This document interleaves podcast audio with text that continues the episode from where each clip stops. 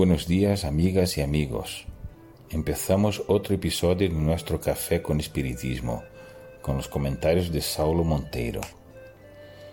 Espero que estés muy bien, pero si no es así, recuerda que la vida está hecha de ciclos, y si hoy no es tu mejor día, mañana seguro que sí.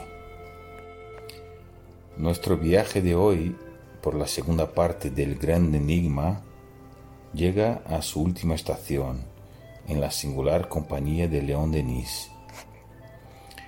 En el capítulo intitulado Elevación, el maestro de Tours retoma importantes recomendaciones que nos vino ofreciendo a lo largo de esta jornada. Y es todo tan bello y esencial que ha sido difícil elegir los pasajes que compartiremos hoy. Si puedes, coge el libro, no te arrepentirás. Comenzando la reflexión, Él nos invita acerca del camino a percorrer a partir de ahora. Dos puntos. Espíritu, alma, tú que lees estas páginas, ¿de dónde vienes y hacia dónde vas?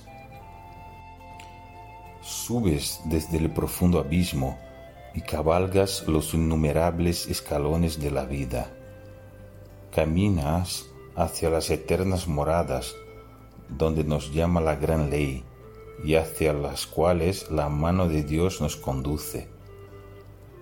Vas hacia la luz, la sabiduría, la belleza. Punto. Nunca estaremos solos en la senda de la vida y el progreso no tiene fin. Por ahora estamos viajando por la materia y el cuerpo, este maravilloso instrumento, es nuestro transporte como facilitador del conocimiento y del desarrollo de la sensibilidad. Pero llegará el día en que ya no necesitaremos de la mediación de la materia sin que por ello dejemos de progredir. Crecer, aprender y auxiliar han de ser metas infinitas. Pero como seguimos por aquí y con tantos desafíos, continuemos con Denise. Dos puntos. Contempla y medita. Por todas partes, obras bellas y potentes solicitan tu atención. En tu estudio absorberás con valor y confianza el sentimiento justo de tu valía y futuro los hombres se odian, se desprecian, porque ignoran el magnífico orden por el cual están estrechamente ligados. Tu camino es inmenso, pero el final excede en esplendor todo cuanto puedes concebir. Ahora pareces muy pequeño delante del colosal universo, pero eres grande por el pensamiento, grande por tus destinos inmortales. Reparen, hermanas y hermanos, las relaciones humanas son difíciles, justamente por estar conectados los unos con los otros. Y como diría el eminente educador brasileño Paulo Freire, no hay quien no tenga el que enseñar o aprender. Todos estamos en posición de compartir lo que ya conquistamos, pero con la humildad de que en el fondo todavía no sabemos nada. Quizás sea uno de los aprendizajes más urgentes de nuestra existencia. No tenemos para nada toda la verdad, pero en esencia poseemos todo lo que necesitamos y somos grandes muy grandes. En la siguiente recomendación nos presenta una de las tríadas más importantes de su obra. Y reparen en el orden que coloca sus sugestiones. Trabaja, ama y ora. Cultiva tu inteligencia y tu corazón. Desenvuelve tu conciencia, haz que sea más amplia, más sensible. Cada vida es un crisol fecundo de donde debe salir purificado, listo para las misiones futuras, maduro para las siempre y más nobles y más grandes tareas.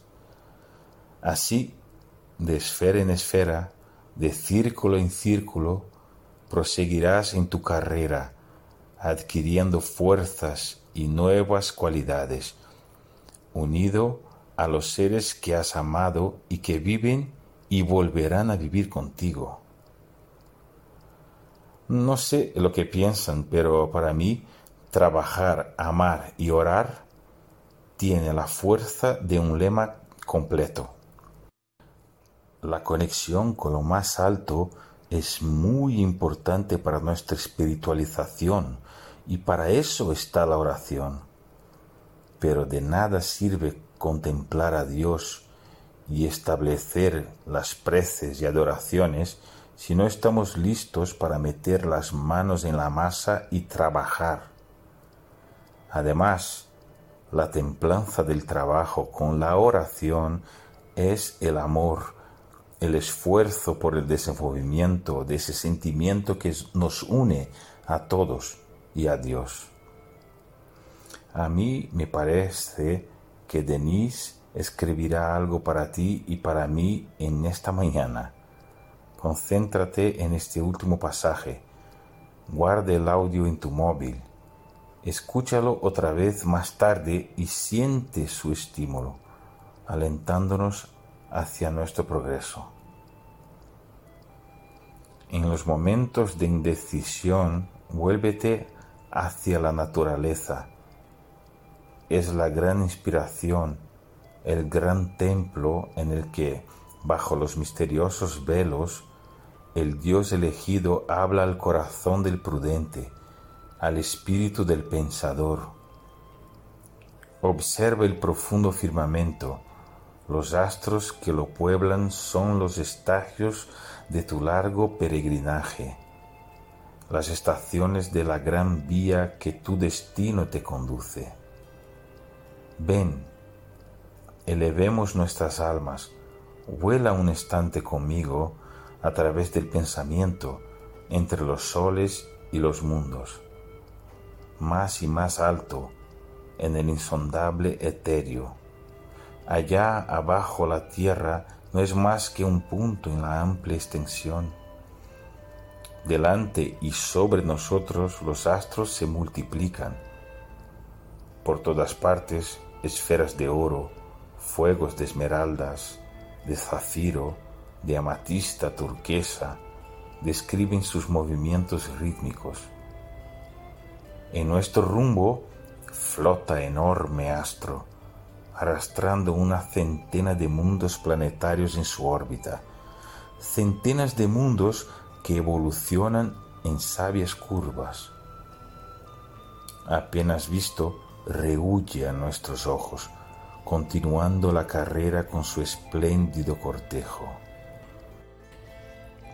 Después de él preséntanse diez soles de diferentes colores, agrupados en la misma atmósfera luminosa que los rodea, formando una franja de gloria.